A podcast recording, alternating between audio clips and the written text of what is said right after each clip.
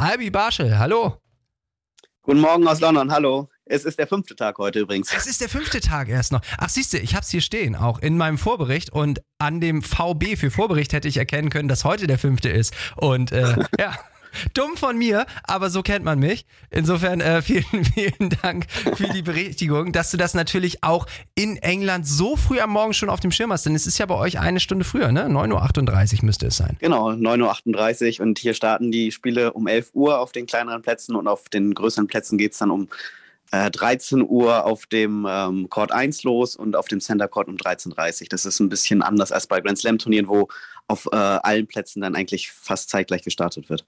Ja, es ist ja auch unterschiedlich, wie geendet wird. Ne? Das haben wir jetzt auch festgestellt. Mhm. Viele Spiele werden dann irgendwann bei Dunkelheit abgebrochen, wenn ein Satzende mhm. da ist. Aber auf dem Center Court und auf Platz 1 wird mitunter weitergespielt, weil es da eben eine Beleuchtung gibt, ne?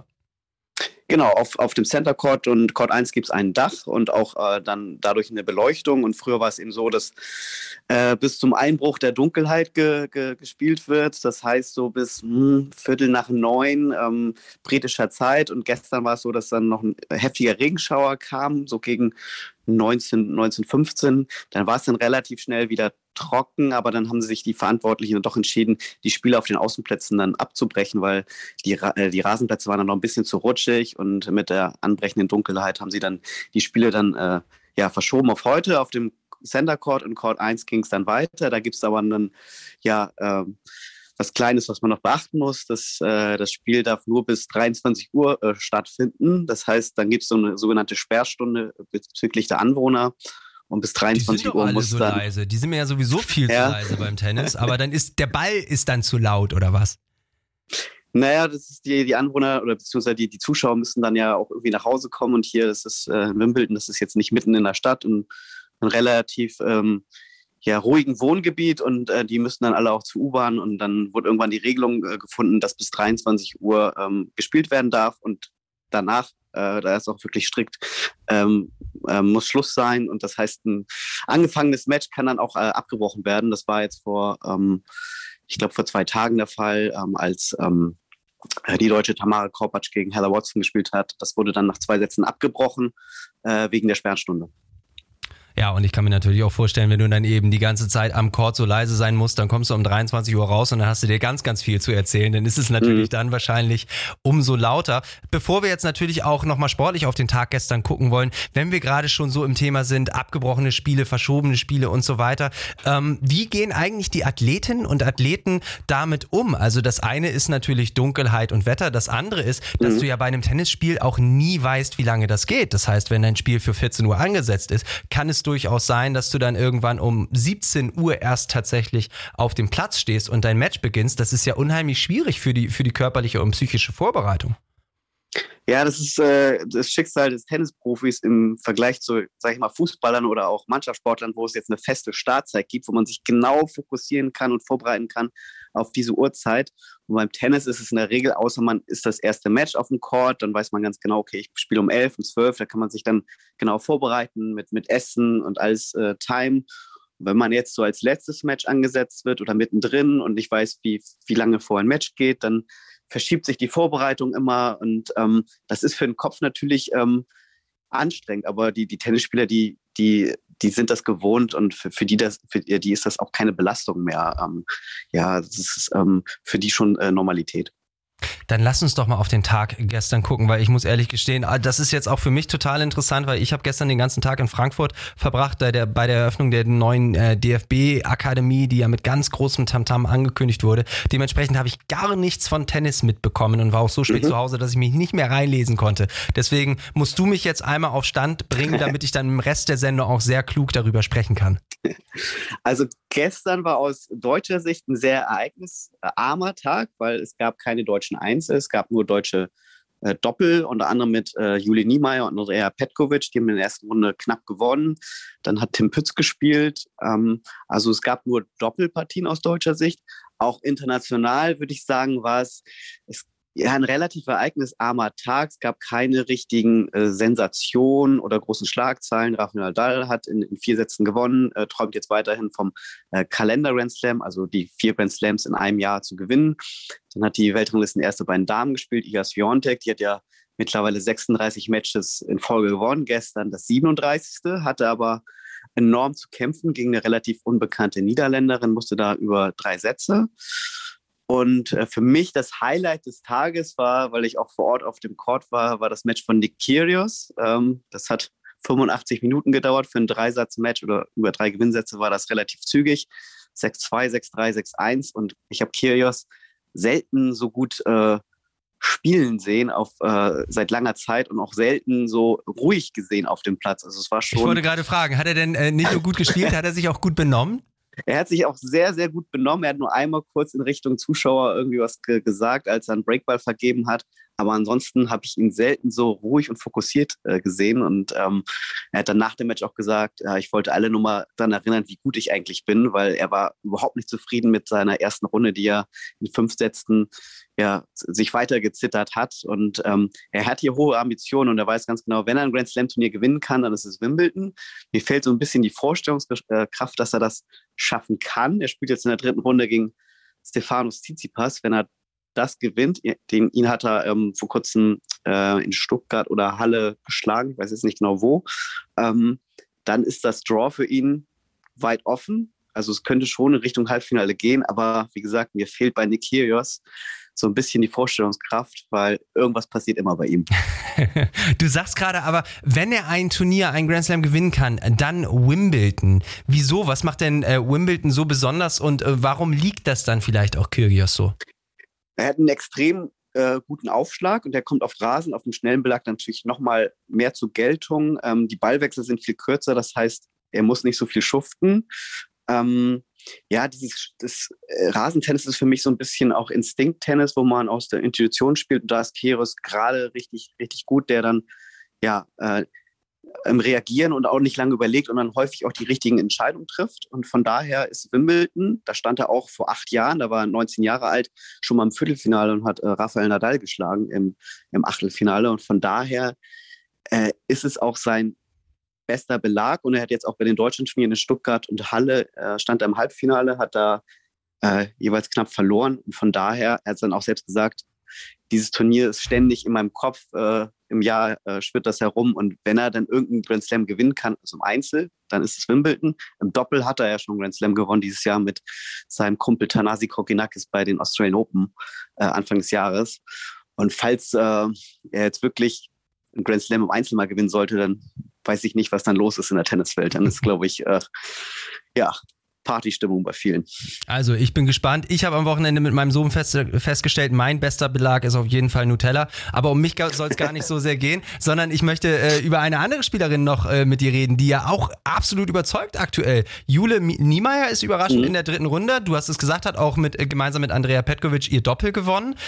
Was traust du ihr noch zu und wo, woher kommt diese unheimlich stabile Leistung, die sie gerade zeigt?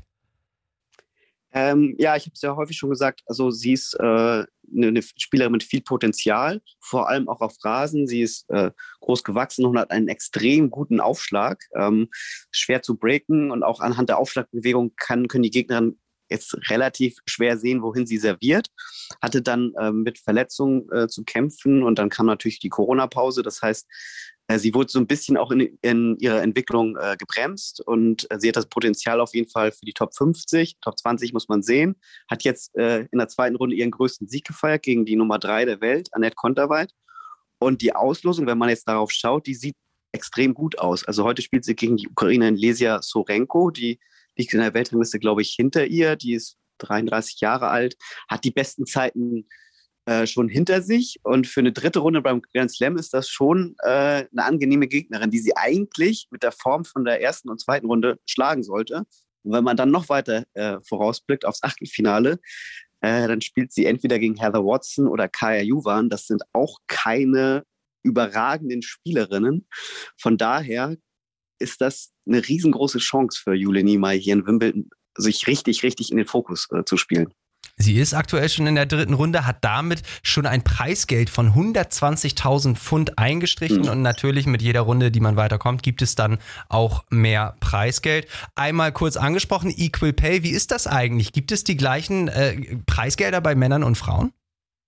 Ja, die gibt es ähm, äh, schon äh, lange. Ich glaube, in Wimbledon, in Wimbledon war das letzte Grand Slam-Turnier, das Damen und Herren ähm, gleich bezahlt. Und die US Open waren dann Vorreiter schon in den 70er Jahren. Die haben das als erstes Grand Slam-Turnier eingeführt, dass Damen und Herren das gleiche Preisgeld bekommen. Und Wimbledon war das letzte Grand Slam-Turnier. Ich will mich jetzt ungefähr auf eine Zahl festlegen, aber ich glaube, es war so äh, vor knapp 20 Jahren, dass Wimbledon dann auch das gleiche Preisgeld bei den ähm, Damen eingeführt hat könnten sich ja andere Sportarten mal eine Scheibe von abschneiden. Das ist ja eigentlich ganz, ganz vorbildlich. Wir sind jetzt an Tag 5, wie du sehr richtig festgestellt hast am Anfang unseres Gesprächs. Mhm. Vier Tage liegen hinter uns. Was gibt's für Entwicklungen? Wir haben über, über die deutschen Spielerinnen ja auch schon viel gesprochen, über die Überraschung dort. Was gibt es sonst so für Entwicklungen, die dir jetzt so nach der ersten Hälfte der, also nach der ersten Hälfte der ersten Woche aufgefallen sind? Was, was überrascht dich?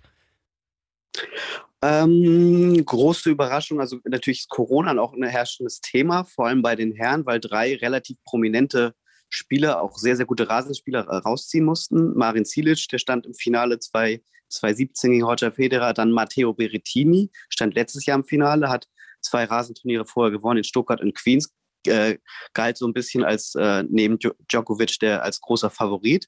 Und dann gestern auch Roberto Batista Gut, der stand äh, letzte Woche noch im Finale von Mallorca und auch vor drei Jahren auch hier im Halbfinale. Und alle waren in der, in der sogenannten Tableauhälfte von Rafael Nadal. Das heißt, Rafael Nadal hat davon ordentlich jetzt profitiert. Aus einer schweren Auslosung ist jetzt eine angenehme Auslosung geworden. Das muss er natürlich dann auch erstmal umsetzen. Und ähm, ja, also dieser Kalender Grand Slam von Rafael Nadal, also natürlich ist es noch früh, er hat jetzt zwei Grand Slam Turniere gewonnen, aber trotzdem äh, schwebt er so ein bisschen hier äh, umher in Wimbledon, ob er wirklich das jetzt auch Wimbledon gewinnen kann, ob er das wirklich schaffen kann. Er hat ja zweimal das Turnier gewonnen, 2008 und 2010 und ähm, hat jetzt bislang noch keinen so guten Eindruck gemacht, aber er hat beide Matches gewonnen, das zählt. Und ähm, ja und bei Rafael Nadal weiß man, umso länger das Turnier äh, voranschreitet, umso besser wird er dann auch meistens. Weil es mich die letzten Tage immer wieder beschäftigt hat, einmal die Frage an dich auf einer Skala von 1 bis 10. Wie sexy ist eigentlich das Spiel von Carlos Alcaraz? Puh, ich war, äh, ich war ja gegen Jan Struff im Stadion auf Court 1 und ähm, die Stimmung war schon, also er nimmt die, das Publikum richtig mit. Also das ist so ein Spieler, der dem Tennissport richtig, richtig gut tut nach der Ära der, der Big Three oder Big Four. Ähm, ich würde ihm eine, ähm, 8,5 geben. Da gehe ich mit, da gehe ich mit. Aber ich finde es interessant, dass er sagt, weil er nimmt die Leute richtig mit, weil was ihn auszeichnet für mich ist diese absolute Lässigkeit. Ich finde, der wirkt ja. so, als wenn, als wenn ihn das überhaupt nicht interessiert. Der macht halt sein Spiel und der macht das mit einer Lockerheit und mit einer Eleganz auf und neben dem Platz. Wahnsinn. Ja, also er spielt, weil er Tennis, den Tennissport liebt und, und ähm, ja, mag. Und er geht dann noch mit einer äh, jungen Unbekümmertheit äh, ran und ist auch überhaupt nicht negativ auf dem Platz, selbst wenn er zurückliegt. Und das fasziniert mich. Ähm, und ich hoffe, dass er das, diese, diese Unbeschwertheit dann auch äh, beibehält, weil er steht jetzt schon Nummer 6 der Welt. Er könnte theoretisch äh, nächstes Jahr oder er könnte dieses Jahr sogar mit, mit guten Leistungen Nummer 1 der Welt werden. Äh, ist alles möglich bei ihm. Und dann hoffe ich, dass dann, wenn der Druck dann irgendwann immer größer wird, ähm, dass er sich diese Art dann auch beibehalten kann. Würde ich mir sehr, mir sehr wünschen. Viele, viele Tennisspieler wirken auf mich immer und Tennisspielerinnen ähm, wie so ein bisschen von Ehrgeiz zerfressen. Er wirkt so, sicherlich hat er auch seinen Ehrgeiz, aber bei ihm wirkt es so, er hat nicht Ehrgeiz, er hat Bock. Er hat einfach Bock, guten Tennis zu spielen und sich mit guten Leuten zu messen. Also es macht richtig Spaß, da zuzuschauen. Was ich tatsächlich auch immer wahnsinnig gerne geguckt habe, sind die Doppels. Und da haben wir ja schon angesprochen, mhm. Julian Niemeyer, Andrea Petkovic, eine Runde weiter. Was mich da interessiert, ist, wie finden sich diese Doppel eigentlich? Wie kommt man da zusammen? Ähm, ja, es gibt relativ wenig feste Partnerschaften, also wie Kravitz Mies, die sich schon länger zusammenspielen. Also bei den Top-Doppels gibt es relativ äh, feste Partnerschaften, die vereinbaren aber meistens nur eine Partnerschaft für ein Jahr und dann trennt man sich manchmal aber auch vorzeitig, wenn jetzt, wenn die Ergebnisse jetzt nicht so sind. Und ähm, ja, so, so, so Doppel passieren dann häufig kurzfristig. Man fragt sich äh, rum, hast du Bock, Doppel zu spielen? Dann hängt das auch so ein bisschen vom Ranking ab, ob wer als Doppel reinkommt. Das heißt, mit, mit, einem, Einzel, mit einem guten Einzelranking kommt man dann auch leichter ins Doppel rein. Und ähm, das sind dann relativ spontane Sachen häufig. Das klingt wie, so ein bisschen nach Spaßturnier auch. Nee, natürlich nicht. Äh, äh da geht es schon um äh, sehr, sehr viel Geld und auch die, die, nehmen das natürlich auch super ernst. Ähm, Ähm, wobei Einzelspieler, die äh, sich jetzt auch keine großen äh, Ambitionen ausrechnen auf, ein, auf einen Doppeltitel. Die sehen das dann mehr als Spielpraxis. Ähm, und ähm, ja, aber in der Regel, also bei den Top-Doppels, die, die ähm, ja, spielen dann auf jeden Fall eine Saison auf jeden Fall durch und dann gucken sie weiter, ähm, war die Saison erfolgreich und dann bleiben sie auch dabei. Aber man, diese Rotation, die sieht man dann relativ äh, häufig. Also früher war es dann eher so, dass dann feste Doppel über Jahre hinweg zusammengespielt haben. Ähm, und heutzutage ist dann diese ja, Rotation dann viel, viel größer. Albi Barsche, wir sind im Gespräch um Wimbledon, über Wimbledon, Tag 5 heute. Was schaust du dir an? Was interessiert dich Auf heute besonders? Ja, wir, heute ist großer deutscher Tag. Also wir haben ja noch vier deutsche Einzelspieler äh, im Wettbewerb. Alle spielen heute. Tatjana Maria, Jule Niemeyer, Angelique Kerber und für mich natürlich das Highlight des Tages Carlos Alcaraz gegen Oscar Otte äh, auf Court 1, ähm, zu später Stunde wahrscheinlich, als drittes Match angesetzt. Und dann haben wir noch unser Erfolgsdoppel Kravitz-Mies im Einsatz heute auf dem Außenplatz und äh, das gucke ich mir dann auch mal sehr, sehr gerne an. Also heute aus deutscher Sicht eine Menge geboten auf Sky.